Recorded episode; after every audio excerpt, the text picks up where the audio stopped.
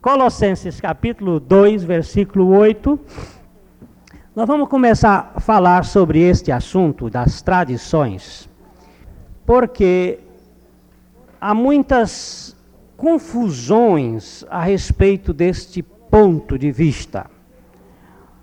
Colossenses 2, 8 diz o seguinte: Tende cuidado para que ninguém vos faça presa sua por meio de filosofias, vãs sutilezas, segundo a tradição dos homens, segundo os rudimentos do mundo, e não segundo Cristo. Porque nele, em Cristo, habita corporalmente toda a plenitude da divindade. E tendes a vossa plenitude nele, que é a cabeça de todo principado e potestade no qual também fostes circuncidados, com a circuncisão não feita por mãos, no despojar do corpo da carne, a saber, a circuncisão de Cristo, tendo sido sepultados com ele no batismo, no qual também fostes ressuscitados pela fé no poder de Deus, que o ressuscitou dentre os mortos, e a vós, quando estáveis mortos nos vossos delitos, e na incircuncisão de vossa carne vos vivificou juntamente com ele, perdoando-nos todos os delitos e havendo riscado o escrito de dívida que havia contra nós nas suas ordenanças, o qual nos era contrário, removeu-o do meio de nós, cravando-o na cruz. E tendo despojado os principados e as potestades, os exibiu publicamente e deles triunfou na mesma cruz. Graças te damos, Pai Celestial, por este testamento tão eloquente da obra de Cristo Jesus. E porque nele tu nos incluíste para nos fazer morrer. E nele tu nos deste a tua própria vida. Muito obrigado porque tu fazes a obra por meio da tua palavra. No nome de Jesus. Amém. Agora, essa expressão, tende cuidado. Por que ter cuidado? De vez em quando, quando a gente vai dirigindo o carro, aparece ou aparecem placas mandando ter atenção, ter cuidado. Porque há perigo. Nos remédios, nos frascos de remédio, de vez em quando nós encontramos determinada marca quando o remédio é perigoso, para ter cuidado. Não deixar à mão de crianças. Remédios que podem causar males, frascos de veneno, cuidado. Às vezes a gente vai passando numa rede de alta tensão, está escrito lá, cuidado, isso aí pode matar. E essa ideia de cuidado, sempre que há um perigo, a palavra cuidado nos chama a atenção. Cuide com atenção deste assunto. Esta expressão que o apóstolo Paulo está usando aqui, tende cuidado ele apresenta três coisas assim, é, enfileiradas, que podem nos prender que podem nos atrair, que podem nos amarrar. São três coisinhas. Ele chama de filosofias, filosofias aqui na sua generalidade. Muitas vezes a pessoa fica presa por filosofias, por aspectos filosóficos, né, por meandros intelectuais. Negócio assim, bem filosófico. Gosta. As filosofias chamam muita atenção da gente. É? Porque apresentam coisas muito bonitas. Eu ontem estava fazendo um casamento e, e citando uma frase de Aristóteles, a noiva muito descontraída, muito inteligente, a moça, ela disse, isso é coisa mesmo de filósofo. No, no meio do casamento, eu achei tão engraçado, porque a, a frase que nós estávamos citando é, é o que é, é. E o que não é, não é. Não adianta, não adianta o que é não ser. E o que não é ser. Isso é filosofia. Mas é muito interessante o raciocínio. O que é, é. Isso aqui é metal. O que é, é. E o que não é, não é. Isto aqui não é metal. Madeira. Não adianta o que não é ser e o que é não ser. E às vezes as filosofias nos prendem elas nos chamam a atenção e nós ficamos amarrados com elas. Paulo diz: cuidado com as filosofias. Filos significa amigo. E Sofia, sabedoria, conhecimento. Então, filosofia são os amigos do conhecimento que querem, querem por todos os modos conhecer. Mas é preciso ter cuidado porque a Bíblia diz que a ciência, a ciência incha, mas o amor edifica. Foi a árvore da ciência, do conhecimento do bem e do mal que produziu toda esta confusão que existe no mundo. Foi o desejo de conhecer e de ser como Deus que levou o homem a esta confusão terrível. Então, é muito prudente a expressão tende cuidado com as filosofias. Isso não significa que você não vai estudar filosofia. Isso significa que você precisa ter cuidado para você não ser preso por elas. Nenhum sistema filosófico tem a verdade transformadora. A segunda coisa que ele chama atenção aqui nesse versículo 8 é a respeito de vãs sutilezas. Você sabe o que é sutileza, não sabe? São coisas assim, muito imperceptíveis, mas que causam determinadas. É, gostos, o indivíduo fica, fica preso por aquelas coisinhas, aquelas quistiúnculas, aquelas filigranas.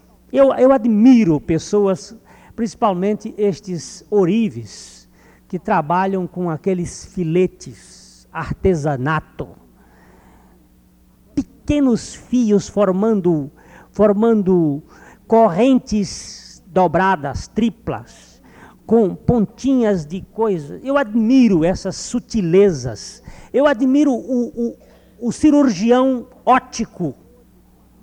Esse que opera o olho com aqueles micros aparelhos cirúrgicos, aqueles negocinhos miudinhos, com sutilezas. Ele, ele tem que ter uma mão muito, muito delicada para cuidar daqueles detalhezinhos Aqui ele está chamando de sutilezas, sutilezas comportamentais, sutilezas no sentido até de usos e costumes. Há pessoas que se esmeram com determinadas sutilezas, com coisinhas que você poderia passar desperceptível. É, coisinhas assim, né? Que a Bíblia chama é, essas, essas coisinhas, você enxerga a, o argueiro que está no olho do irmão, mas não enxerga a trave que está no seu. É o que o povo costuma dizer: pessoas que coam mosquito e engolem camelo. São esses que gostam dessas sutilezas, né? gostam de, de coisinhas, de questiúnculas. É, a pessoa desafina lá, às vezes, no cantar, aí ele fica martelando por aquela nota que desafinou, fica lá com aquelas sutilezinhas. Né? Fica vendo coisas que são absolutamente desnecessárias. É um que olha a roupa do outro Estou falando em termos comportamentais. A roupa da pessoa não era uma roupa missal. Não era uma roupa domingueira. Não era roupa condigna. É o rico que às vezes combate o pobre e o pobre que se sente que se sente envergonhado. Outro dia uma senhora dizia: "Eu não vou lá na sua igreja porque as pessoas são muito luxentas". E elas, elas ficam reparando a gente. Eu digo, você é que está se reparando na sua própria simplicidade. Eu sei que há muita gente lá que nem se importa com isso, veste do jeito que gosta de vestir. Cada um veste do jeito que pode que gosta. É, agora, mas tem umas pessoas que ficam nessas sutilezas. E o diabo é muito astuto para fazer isto. Então ele embrulha o negócio e a pessoa fica lá com seus complexos de inferioridade ou aqueles de superioridade, a gerar uma série de sutilezas dentro da história, não é? Ficam com aquelas coisas. Outro dia passei perto de uma pessoa aqui, ela disse assim: "O senhor está zangado comigo, não é?" Eu disse: "Por quê, minha querida?" Você passou outro dia na rua e nem me cumprimentou. Eu digo: "Ah, minha filhinha, eu não lhe vi." Eu não lhe vi. Você me perdoa. Está perdoado, mas da outra vez o senhor olha. São vãs sutilezas, são coisinhas. A pessoa se sente, ela, ela está inferiorizada. Ela se sente inferiorizada e se sente ferida, magoada, entristecida. Essas sutilezas. E essas sutilezas também, elas se mostram dentro da Bíblia. Tem gente que pega a letra, não o espírito, pega a letra e fica a pegar naqueles pontinhos da letra e não no espírito. E a Bíblia diz que a letra mata, mas o espírito vivifica. Você quer ver um negócio? Eu já contei isso uma outra vez. Os, os fariseus do tempo de Jesus, eles eram tão ciosos com a questão da letra, que um homem não poderia andar mais no sábado do que uma jornada de sábado, que correspondia a mais ou menos um quilômetro. No dia do sábado, ele só podia andar esta quantidade. Era o dia do descanso, eles não podiam andar mais do que um quilômetro. Mas vamos lá, que o rabino, não é, Samuel, que mora lá no. Como é que chama? Na Guanabara. Que daqui lá dá mais ou menos uns dois quilômetros, três quilômetros. Me convidou, eu sou o Rabino Glênio, me convidou para no sábado comer. Não pode ser porco, não é? Não podia ser uma leitoa. Comer nem pato. Tinha que comer um, um, um bezerro cevado. Ele matou o bezerro e diz: Olha, sábado você vai lá comer o bezerro comigo. Mas eu não posso ir. Por quê? Eu não posso andar mais do que uma jornada de sábado, que é mais ou menos um quilômetro. Então o que, que eu faria? Na sexta-feira, eu chegava ali na Higienópolis e amarrava um pano da minha casa numa árvore. Andava mais um pedaço, botava uma peneira. Andava mais outro pedaço, uma, punha uma panela. Andava mais outro pedaço, botava um tamburete. Até chegar na casa do Samuel, botando aqueles objetos todos. E no sábado eu ia. Chegava lá, pegava o, pa, o, o pano, não tinha saído de casa. Porque os objetos da minha casa estavam ali. Eu não estava saindo de casa. Caminhava mais um pouco, pegava a peneira. Andava mais um pouco, pegava o tamborete. E assim eu ia até chegar lá. Chegava lá, já tinha até o tamborete para sentar. Não precisava sentar no dele. Você vê como é que a artimanha é desgraçada? Chama-se sutileza. Sujeito para interpretar do jeito dele vai com pequenas coisinhas. Não saiu de casa, andou três quilômetros, mas não saiu de casa. Por quê? Porque encontrou os objetos dele todos ali no caminho. Vai plantar batata longe, não é? Chama-se sutilezas estas coisinhas. Pessoas que se agarram, por exemplo, a usos e costumes nas religiões é um negócio impressionante. Por falta de conhecimento da palavra de Deus, algumas pessoas, por exemplo, pegam a questão do cabelo. E aí vão brigar. Se o cabelo tem que vir na volta da perna, se o cabelo tem que, tem que ter rococó, tem que fazer pirotes. Deixa o sujeito pirado com esses tais pirotes. Se bota batom, se não põe batom. Se bota pendurucalho, se não põe pendurucalho. Se enfia um atavio, é uma verdadeira rede que é criado em torno dessas coisas. Mas não se importam com os problemas, são problemas muito mais de costumes do que problemas morais e éticos. Estava vendo lá em corrente agora mesmo um, um sujeito de uma determinada igreja, muito, muito cioso, muito responsável. Mamãe dizia: a terceira mulher que ele tenta viver com ela, não consegue, espanca, bate tudo, sai, sai da outra, vai para outra.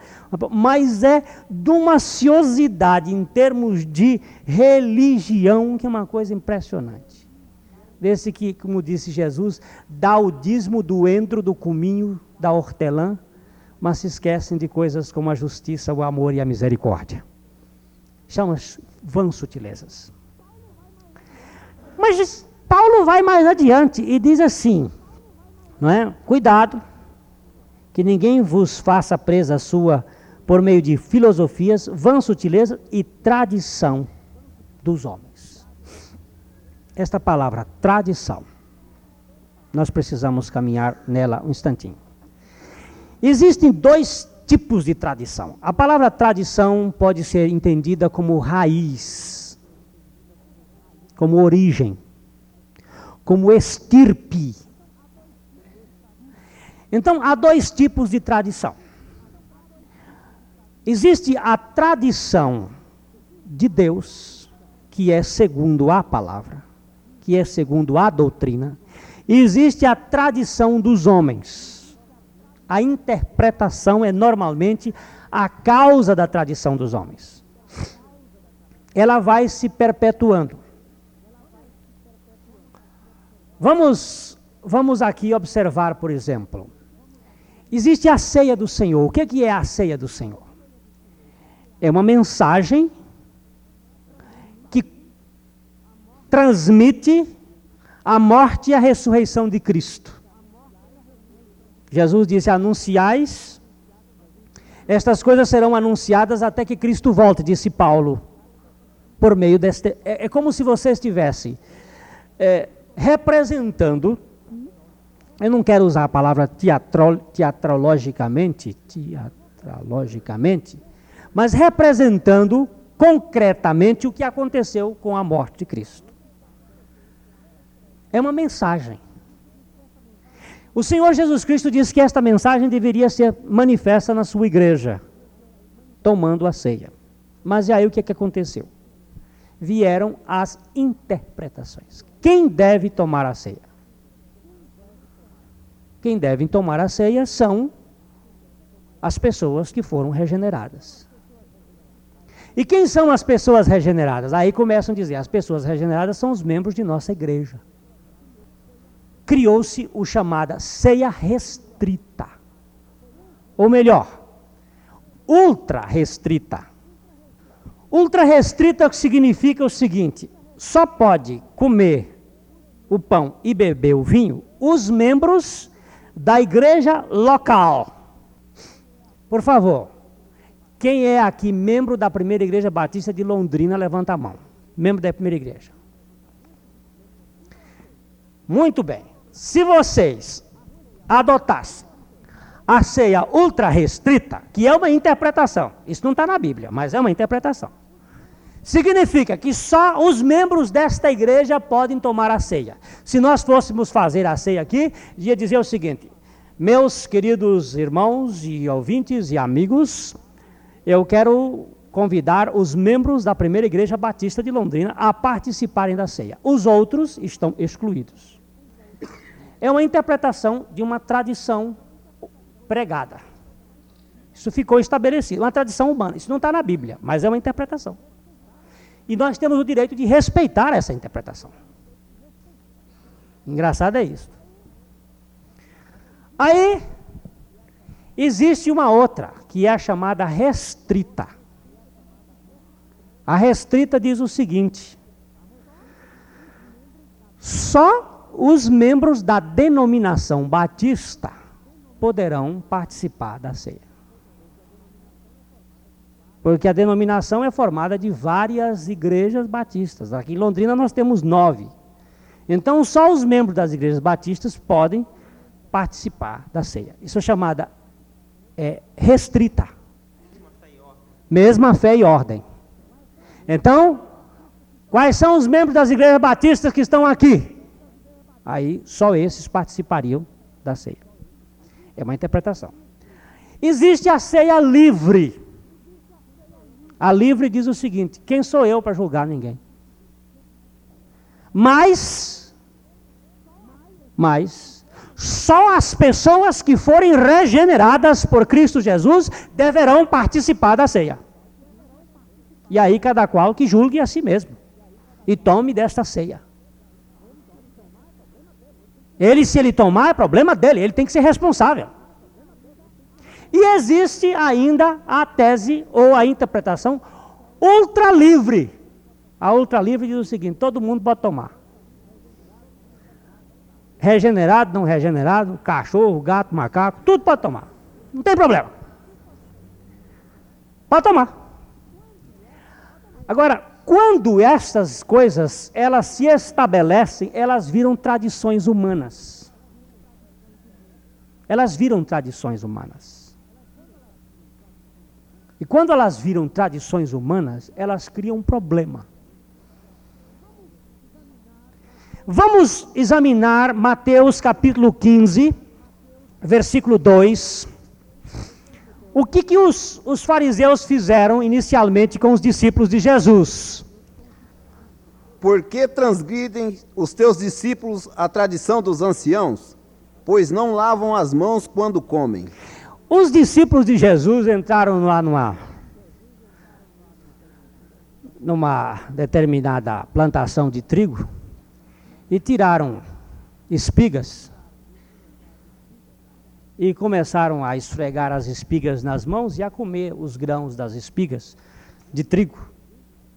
Não é milho não, viu? Outro dia, um, alguns anos atrás, um pastor lá em Corrente disse que os discípulos entraram num milharal e tiraram as espigas de milho. O papai estava escutando a, a, mensagem, aí depois pegou no telefone e ligou para o pastor e disse: Pastor, eu estou querendo aqui parabenizá-lo pela descoberta o senhor colocou milho lá na Palestina no tempo de Jesus? Não, mas eles tiraram espiga, mas não só espiga não só tem milho, não. Trigo também tem espiga. Ah, eu que eu não sabia, pensava que era milho. Milho da América do Central, é daqui da América, é, da América, não é lá do, da, da Europa e da Ásia, não. Aí eles entraram, foram comer, e os fariseus se escandalizaram. Escuta uma coisa: era bom ou mal o costume de se lavar as mãos antes de comer? Um excelente costume. Uma beleza. Higiênico. Uma coisa útil.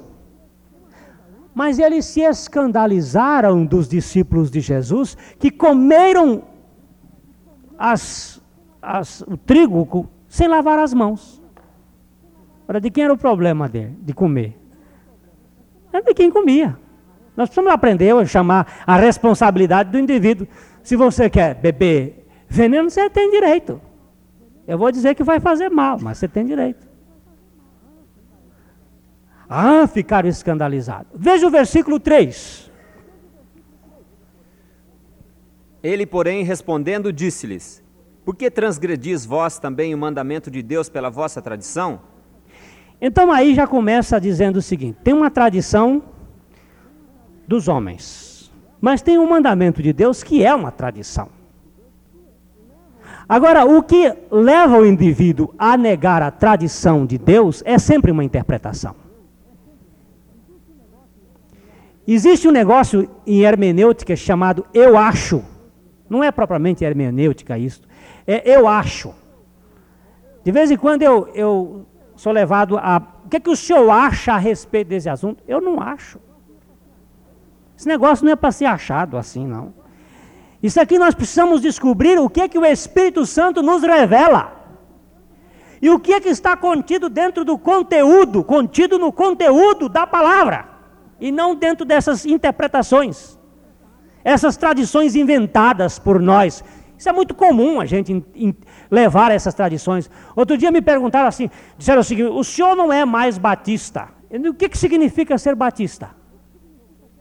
E aí botou o negócio. O que, que significa? Qual é a tradição batista? É a Bíblia. E aí? E aí? Nós temos princípios. Os nossos princípios, eu, eu, eu poderia resumi-lo em seis. Eu vou dar só três aqui agora. Vou dar para esse aspecto. O princípio da autonomia da alma humana para decidir o seu destino. Sabe o que significa isso? Que toda alma é autônoma para decidir o que é que ela deve fazer se ela quer crer ou se ela não quer crer. Ninguém pode impor ou obrigar a ninguém a ser nada. Ninguém. Fulano de tal está com AIDS. Ah, mas eu quero casar com ele. Perfeitamente. Tem todo o direito. Case-se. E o senhor faz o casamento? Faço. Mas ele é um aidético e vai botar AIDS na outra. Mas é ela que está decidindo querer. Ela é livre. O sujeito está lá em cima do décimo andar do edifício. Vou pular. Olha, não pula que você morre. Mas eu quero pular. Então pule. Deixa eu sair de baixo. Você é livre. É que nós somos, nós queremos ser perfeccionistas com essas coisas.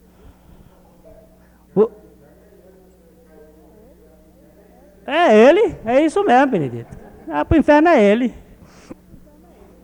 Benedito tem logo até a hermenêutica dele é fácil.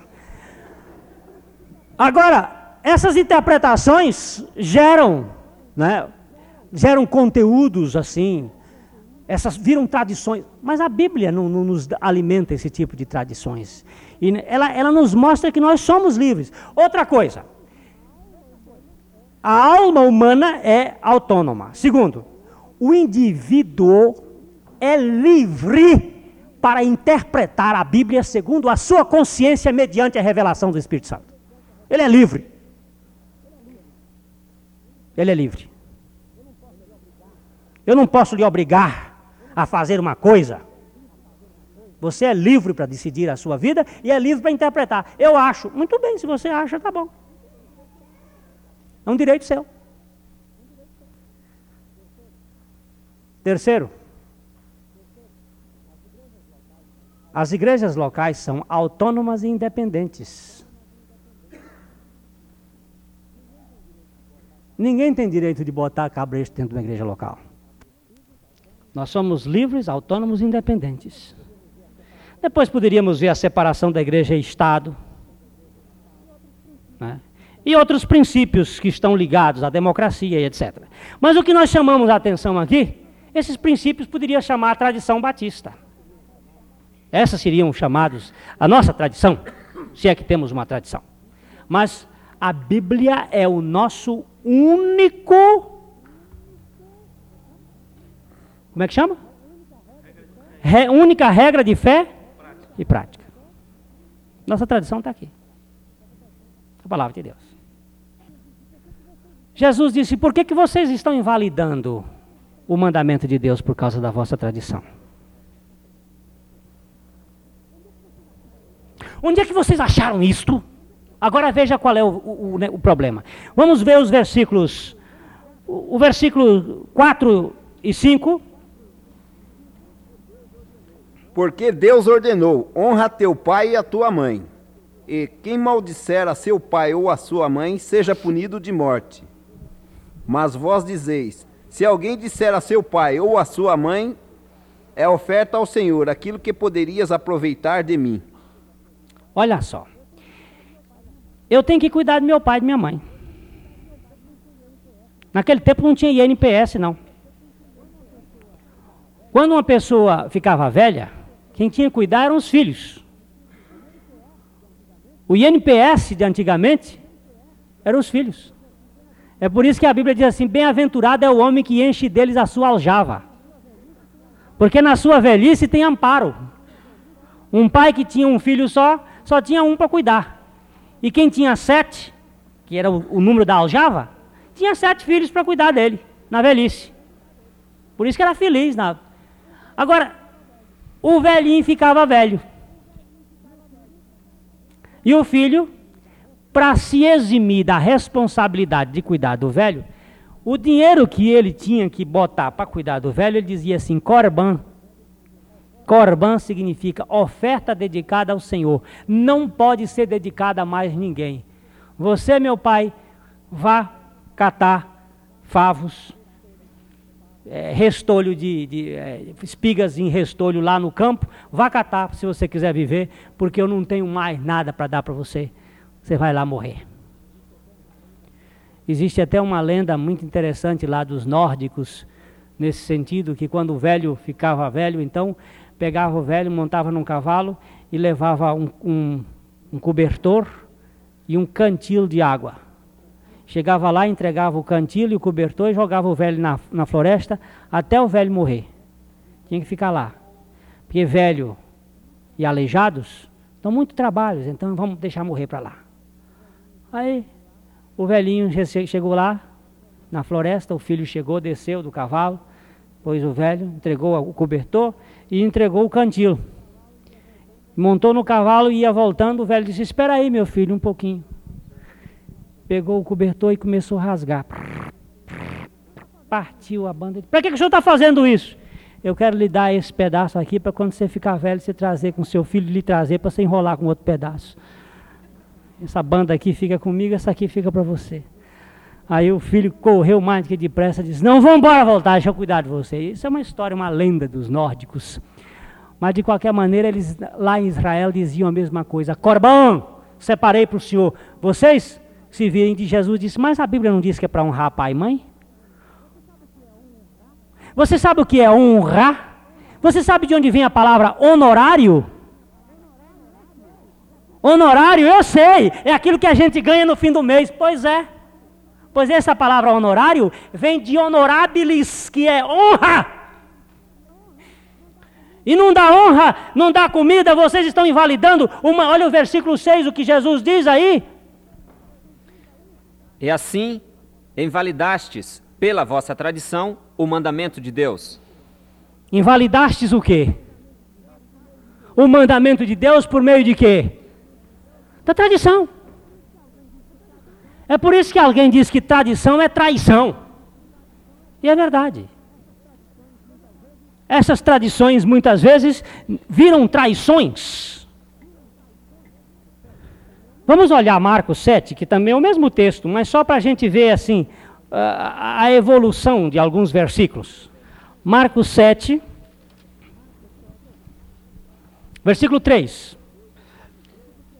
Pois os fariseus e todos os judeus, observando a tradição dos anciãos, não comem sem lavar cuidadosamente as mãos. É, isso aí está mostrando que eles cuidam deste detalhe.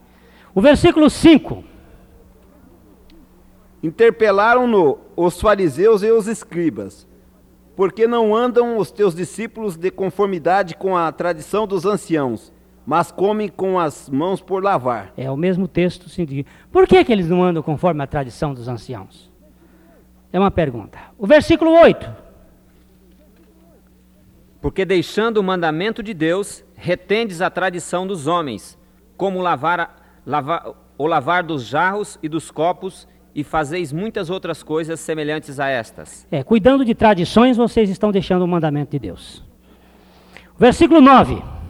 E dizia-lhes: Bem invalidais o mandamento de Deus para guardardes a vossa tradição. E leia o 13 também, aproveitando.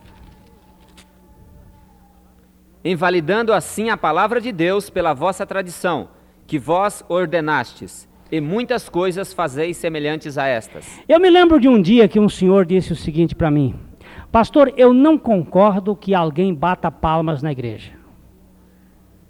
Não concordo. É um direito que o irmão tem, perfeitamente.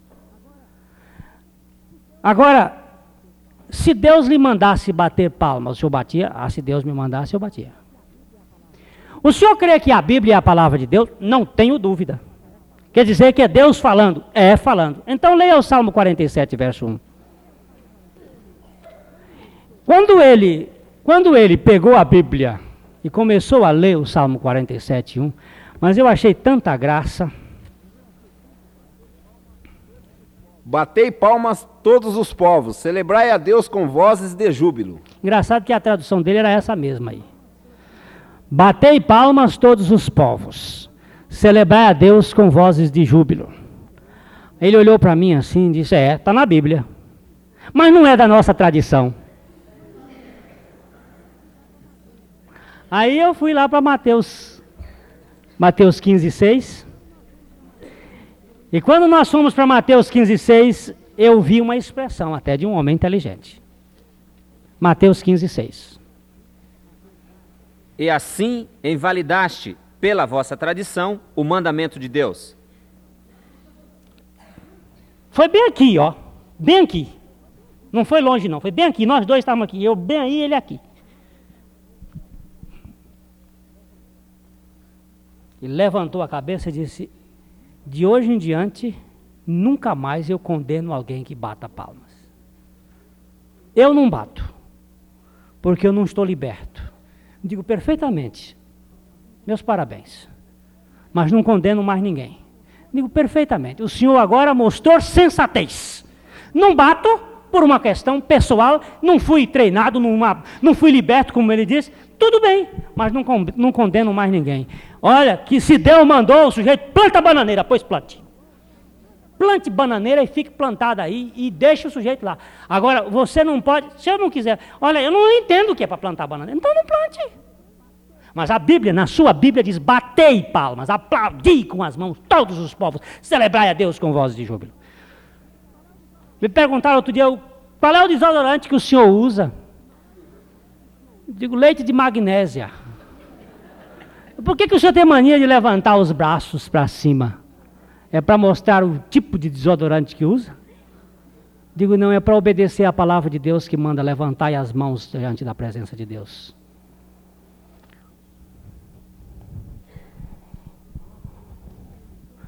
A palavra de Deus manda, eu não, tô, eu não sei por que, que ela manda. Eu tenho que obedecer. Um pastor, meu amigo, disse: O senhor você, tratando assim, você ungiu uma pessoa com óleo e orou, mas isso não é procedimento batista, digo, mas é procedimento da palavra de Deus. A palavra de Deus manda. Por que, que ela está mandando? Sei lá. Ele é superior à minha cabeça, disse lá: se alguém está, em vós está doente, chame os presbíteros, unja com óleo e a oração da fé salvará o enfermo. Não sei porque está escrito, mas sei que está, e eu tenho que obedecer.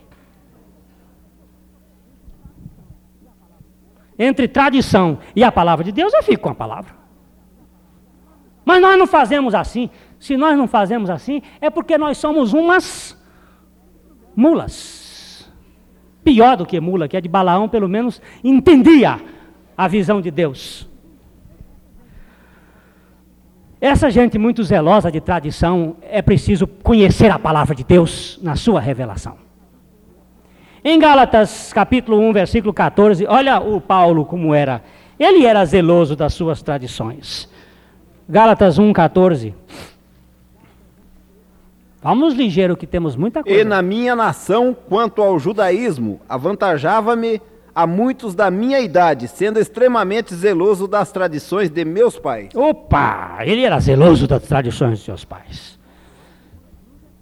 Tradição é um negócio que quando gruda.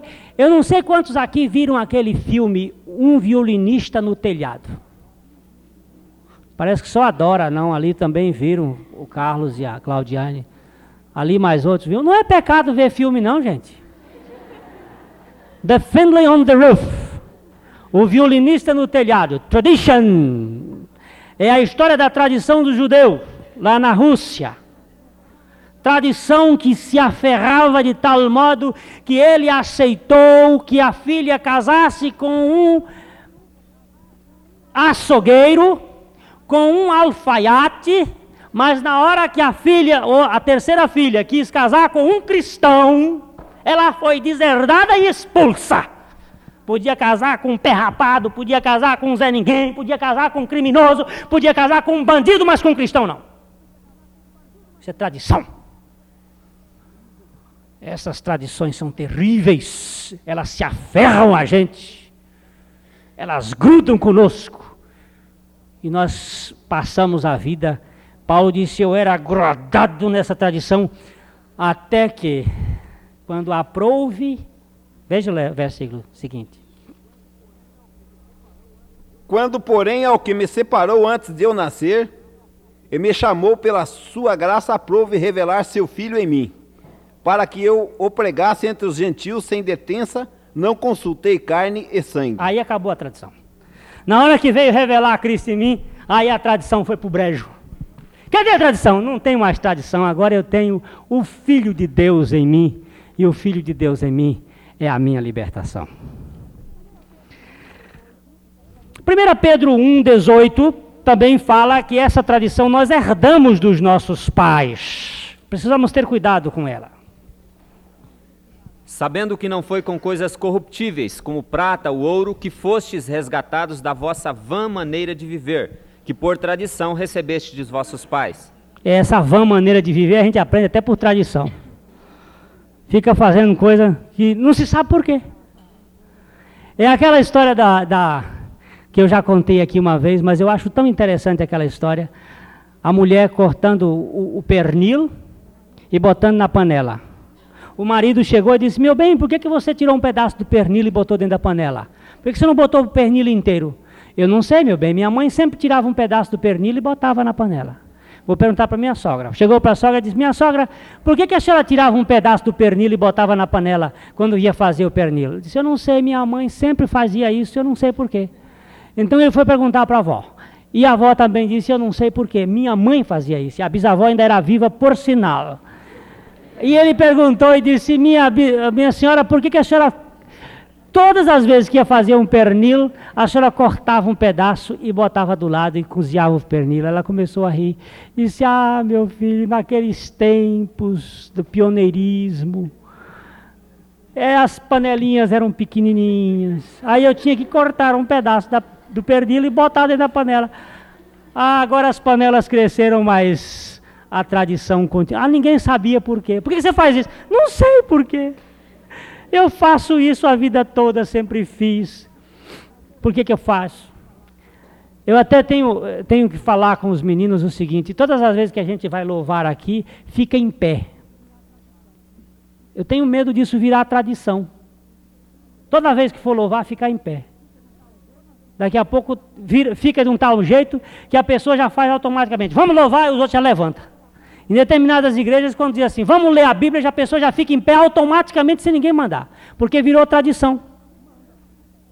Levantar. Mandam. Quando vira tradição, é aquilo incorpora no indivíduo. Por que, que você faz isso? Não sei. É, é melhor, é melhor. Mas eu estou dizendo que o aspecto pode virar tradição. Que é melhor, é. Mas o, o, o problema é que a, às vezes já vira uma coisa que se incorpora. É, mas nós vamos desprezar as tradições? Todas as tradições são válidas? inválidas? Não.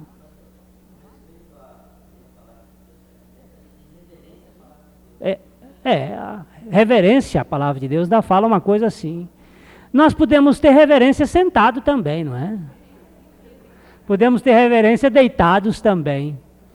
A reverência não está na maneira como nós agimos, mas na atitude como nós estamos. Essa é a atitude interior.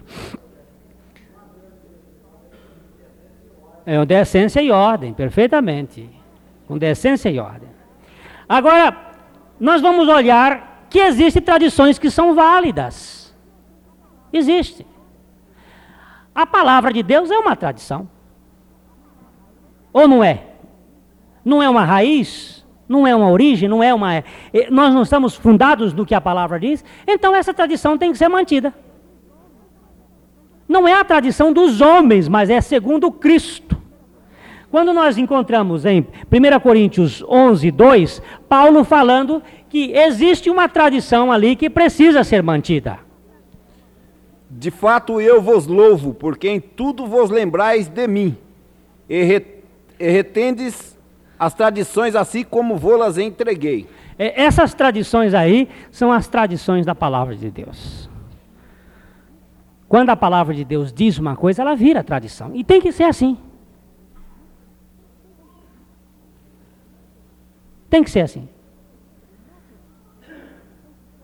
O método tem que ser segundo a palavra de Deus. E essa tradição não pode mudar. Não pode. Por exemplo, orar sobre os enfermos impondo as mãos, isso é tradição da Bíblia. Então, então vamos orar. Não é? A Bíblia não manda? Manda. Então não vamos fazer. Isso é tradição da Bíblia. Por exemplo, osculai-vos uns aos outros com ósculo santo. Isso é tradição da Bíblia. Nós devemos cuidar. Todas as vezes que a Bíblia trata no imperativo, nós devemos cumprir o imperativo. E todas as vezes que a Bíblia fala no exortativo, é um costume e não uma doutrina. Você sabe qual é a diferença entre costumes e doutrina? A doutrina é aquilo que é mandamento de Deus. E um costume é aquilo que veio das leis humanas, dos hábitos, dos usos e costumes. Por exemplo, na igreja primitiva, usava-se véu as mulheres, porque era desonroso uma mulher orar sem o véu ou sem o cabelo grande. Mas ali está numa forma não imperativa, mas exortativa, que as mulheres usem Existem determinadas igrejas hoje que querem impor a mulher usar o véu porque na Bíblia estava escrito, mas você tem que descobrir se é um imperativo ou um exortativo. Se é um costume ou se é uma doutrina. Como é que você sabe que uma coisa é costume ou doutrina? Se ela mexe com a moral, é doutrina. Se ela mexe com hábitos, é costume. Isto aqui, por exemplo, usar joias mexe com a moral? Não. Cabelo mexe com a moral? Não. Mas mentira mexe com a moral? Mexe. Falar mal da vida alheia mexe da moral? Mexe. Então aí é doutrina. Por isso as doutrinas estão sempre no imperativo e os costumes no exortativo. Aí você descobrindo isso, você descobriu a pólvora. Aí vai, não vai ficar mais brigando com ninguém por causa dessas coisas que são perecíveis. Mas há coisas que não podem ser tiradas. Segundo Tessalonicenses 2,15 está falando de uma tradição que tem que ser mantida, que é a tradição da palavra de Deus. Segundo Tessalonicenses 2,15. Então, irmãos, estai firmes e retendes as tradições que vos foram ensinadas, seja por palavra, seja por epístola nossa. É, são tradições de revelação de Deus. Essas tradições não podem ser tiradas. Você não pode olvidar essas tradições da Bíblia. Você não pode esquecer isto. Isto é uma tradição. Nós estávamos falando ali sobre o ósculo santo. Eu, eu, eu, eu tenho achado tanta graça. É, Pastor Glênio é o beijoqueiro da, dos evangélicos. Já recebe todo, todo tipo de, de apelido. Porque virou-se uma, um, virou um negócio seguinte, não, é, isso não é macho. O homem que oscula um outro homem, isso não é. Virou-se um negócio de uma tradição humana, mas a Bíblia manda. Eu perco Quantos pedaços para pegar esse pretão aqui e dar um beijo nele, ó? Quantos? Isso desmerece um homem? Mas isso é da tradição da palavra de Deus. Existem uma, uma certas pessoas que osculam com sensualidade. Aí é o problema de cada um. Vai oscular uma moça, uma senhora, ou vice-versa, uma senhora, um rapaz, com sensualidade, aí é problema seu, diante de Deus. Mas o ósculo é mandamento da palavra de Deus, sim. 3. 1 Tessalonicenses 5, de 23 a 26. E ao mesmo Deus de paz vos santifique em tudo, e todo o vosso espírito, e alma e corpo sejam plenamente conservados irrepreensíveis para a vinda de nosso Senhor Jesus Cristo. Fiel ao que vos chama, o qual também o fará. Irmãos, orai por nós, saudai todos os irmãos em ósculo santo. É, saudar ainda está no imperativo. Isto é salutar. Isso é da tradição da palavra de Deus. Então nós não podemos esquecer essas tradições bíblicas. Vamos ver 2 Tessalonicenses 3, 3 6. 2 Tessalonicenses 3, 6. Nós vos ordenamos, irmãos, em nome do Senhor Jesus Cristo, que vos aparteis de todo irmão que ande desordenadamente e não segundo a tradição que de nós recebesse. E aí o negócio apertou. Se você não anda segundo a tradição da palavra de Deus, olha, eu não quero andar com você. Eu vou me apartar de você. Mas se você tem a palavra de Deus como seu trilho, então você vai andar, nós vamos andar no mesmo trilho. É na palavra. Essa tradição precisa ser mantida. Essa tradição na Bíblia é chamada de a doutrina dos apóstolos, Atos 2:42. Fala sobre andar segundo a doutrina dos apóstolos, que é a tradição da palavra de Deus e perseveravam na doutrina dos apóstolos, e na comunhão, e no partir do pão, e nas orações. Nós precisamos fazer como Jesus ensinou. Nós precisamos descobrir qual é a doutrina de Deus, qual é a tradição de Deus, e não andar pelo que os homens estão dizendo. Quando eu tirei no culto da manhã, testar que um dia eu vou tirar no culto da noite, o paletó, uma pessoa chegou para mim e disse o seguinte, pastor, mas que coisa tremenda o senhor ir para a igreja sem sem gravata e paletó. Eu digo, mas na Bíblia manda a gente andar de gravata e paletó? Não, mas isso fica, o senhor fica composto. E eu estou descomposto. Não, mas assim, aquela roupa dá uma austeridade. A austeridade é da roupa, é do hábito, é o hábito que faz o monge. Misericórdia. Misericórdia. Nós precisamos conhecer a doutrina de Deus. Não é roupa, gente. Não é o exterior. É o coração. É vestir ternos afetos de misericórdia. Não tem nada a ver com ternos da, da do, do, do, como é que chama lá do de casimira ou de, ou de linho ou ternos de ternos de Pierre Cardin. É ternos afetos de misericórdia. Agora nós ficamos aí no negócio. Vamos olhar a palavra de Deus em João 7,17. Jesus dizendo: Você precisa conhecer a doutrina de Deus. Você precisa conhecer o que vem de Deus ou não. Se alguém quiser fazer a vontade dele, conhecerá a respeito da doutrina, se ela é de Deus ou se eu falo por mim mesmo. É, você precisa ver se a doutrina é de Deus. Jesus estava dizendo: Se eu estou falando por mim mesmo. A mesma coisa.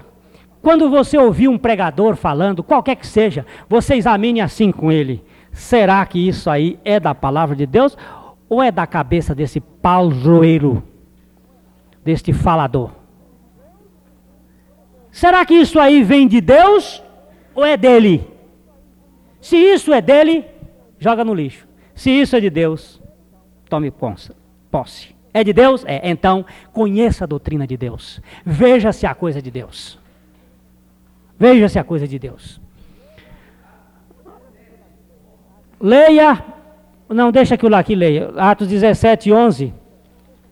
É, é, é interessante essas observações. Ora, esses de Bereia eram mais nobres que os de Tessalônica, pois receberam a palavra com toda a avidez, examinando as escrituras todos os dias para ver se as coisas eram de fato assim. É, examinavam nas escrituras para saber se a coisa era assim mesmo.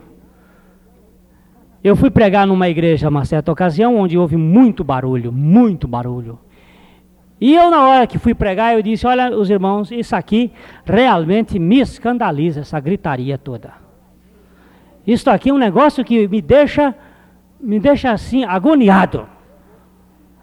Aí, um, no, no final, um moço disse assim: Mas, pastor, mas havia muito fervor, assim, aquela, aquele entusiasmo. Eu digo: Não, havia muito, era bagunça.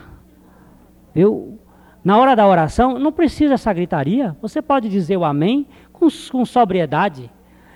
Aí ele quis justificar, eu digo, lembre-se dos profetas de Baal, que ficavam gritando lá. Essa gritaria é, é, é, lá na Bíblia, ainda diz assim, longe de vós toda a gritaria e cólera e ira e essas coisas. Que gritaria? Nada. Quem foi que disse que gritaria é lugar de fervor? Mas vira tradição de igreja. Tem que só ser, a igreja só é fervorosa quando tem gritaria. Aqui baixa o fogo. Fogo de onde? Fogo de onde? Só se for o fogo do rabo das raposas de Sansão, sai queimando tudo. Não é fogo do céu, não. Fogo do céu vem com, com sobriedade. Não precisa gritar, não. Deus não é surdo, ele não usa aparelho de, de surdez e nem é surdo. Quem sou surdo sou eu, o ouvido aqui é meio ruim. Então tem que falar desse lado aqui para poder escutar. Fala aqui, mas Deus não, ele tem, o ouvido dele é muito agudo e capta tudo. Não, para que não possa ouvir. É, ele ouve, ouve bem. Agora essas tradições viram lá, precisa descobrir. É, 1 Timóteo 4,16, já estamos acabando. 1 Timóteo 4,16. Tem cuidado de ti mesmo e da doutrina.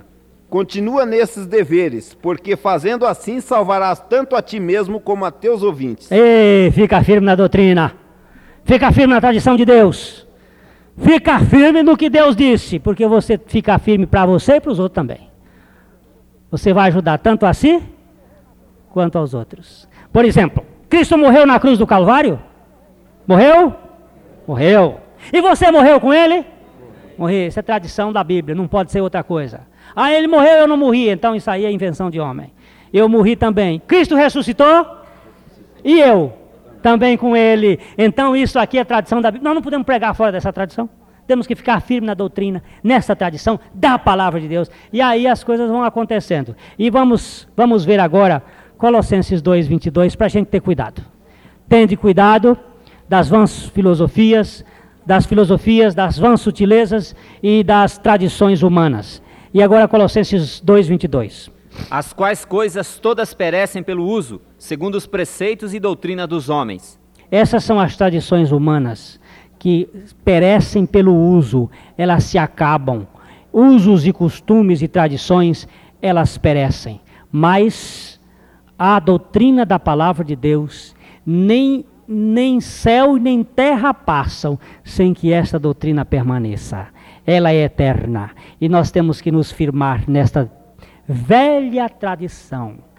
Ó oh, minha Bíblia velha, tu és sempre nova a cada dia.